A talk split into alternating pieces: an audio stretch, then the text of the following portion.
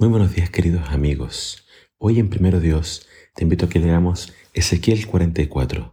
Dice así la palabra de Dios, comenzando en el versículo 6. Dile al pueblo rebelde de Israel que el Señor Dios dice, Pueblo de Israel, estoy hasta aquí de sus horribles acciones. Han dejado que los extranjeros y los paganos, de cuerpo y mentalidad, entren a mi santuario a profanar mi templo. Les han ofrecido a sus detestables ídolos el pan, la grasa y la sangre que deberían ofrecerme a mí, anulando así mi acuerdo.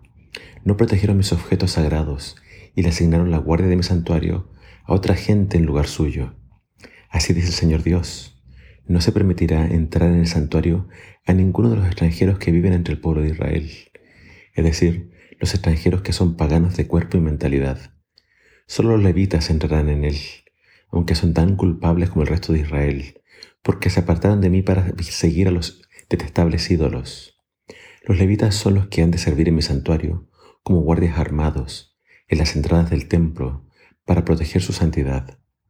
Ellos matarán a los animales que se ofrecen en sacrificio, que se quema completamente y en sacrificio por el pueblo. También son quienes se presentarán ante el pueblo para servirlo. Este es un decreto del Señor Dios. Como los levitas servirán al pueblo frente a sus detestables ídolos, y fueron piedra de tropiezo para el pueblo de Israel, los haré responsables y los castigaré. No se acercarán a mí para servir como sacerdotes o para acercarse a ninguno de los objetos santos, especialmente los santísimos. Así serán avergonzados por sus horribles acciones. Pero yo los asignaré para servirme como guardias en el templo, en todos los servicios de adoración y en todo lo que se lleva a cabo allí. Los sacerdotes levitas, es decir, los descendientes de Sadoc, que permanecieron sirviendo en mi santuario, aun cuando el pueblo de Israel se alejó de mí, se acercarán a mí para servirme. Se presentarán ante mí para ofrecerme la gracia y la sangre de los sacrificios. Este es un decreto del Señor Dios. Ellos entrarán en mi santuario y se presentarán ante mi mesa para servirme y para realizar los deberes que se les han asignado. Cuando entren por las puertas que conducen al patio interior, usarán su ropa de lino oficial. Nunca usarán ropa de lana, cuando sirvan en el patio interior o en el templo. También usarán turbantes y ropa interior de lino. No usarán nada que los haga sudar.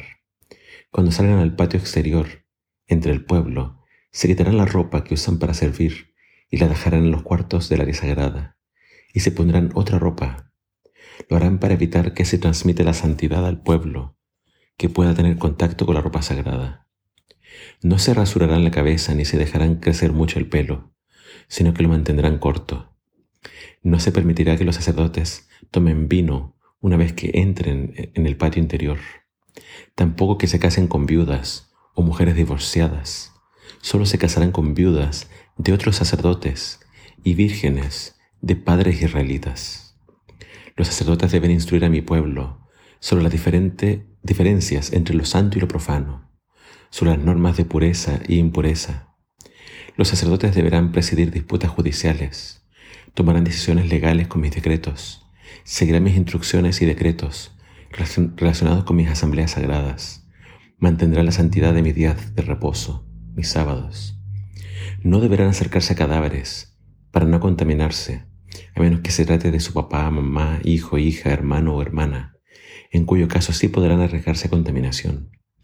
Después de purificarse, dejarán pasar siete días antes de entrar al área sagrada. Cuando entren al área sagrada en el patio interior para servir en el lugar santo, deberán ofrecer una ofrenda de purificación por sí mismos. Es la decisión del Señor Dios. ¿Y qué recibirán de herencia? Yo soy su herencia. No recibirán ninguna porción de la tierra de Israel. Yo soy su porción.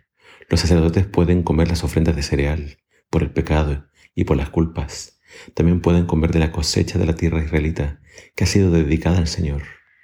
Las primicias de todas las cosechas, los primogénitos de los animales y todas las ofrendas por voluntad propia pertenecen a los sacerdotes. Darás la primera harina molida a los sacerdotes para conseguir la bendición sobre tu casa. Los sacerdotes no comerán nada de carne descompuesta, de animal ni de ave. Cuando comienza este capítulo vemos que Ezequiel ve la gloria de Dios en el templo y Ezequiel se postra, pero Dios le pide que ponga atención a estas instrucciones, porque ya en el pasado el templo había sido contaminado, y ahora se le dan instrucciones para que no vuelva a ser contaminado. Vemos que la principal tarea de los sacerdotes es distinguir entre lo santo y lo profano. Ellos tenían que entonces velar por la santidad del templo. Y un gran pecado que se hizo en el pasado es que habían dejado la tarea de, de cuidar el templo a extranjeros. Y Dios le pide, no, esta tarea la tienen que cumplir los levitas. Y aunque los levitas fallaron en el pasado, ahora tienen que hacer su tarea. Pero por haber pecado los levitas, Dios no les dejó hacer todo lo que antes hacían, sino que ahora solamente serían guardias. Y a los sacerdotes que se mantuvieron fieles, se les dio el privilegio entonces de ministrar las cosas sagradas. Acerca de las instrucciones para los sacerdotes, vemos acerca de su vestimenta, vemos acerca de su alimentación y vemos acerca también de si se podían o no casar con cualquier persona.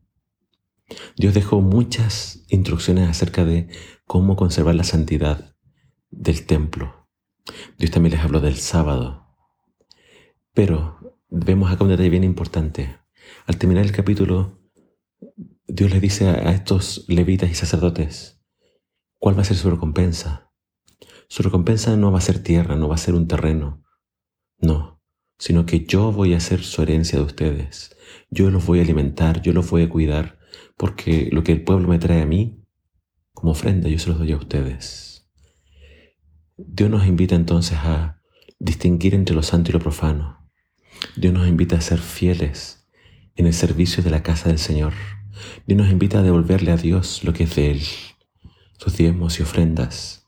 Y Dios entonces derramará su bendición sobre tu familia, sobre tu casa, sobre los tuyos. ¿Quieres que Dios te bendiga?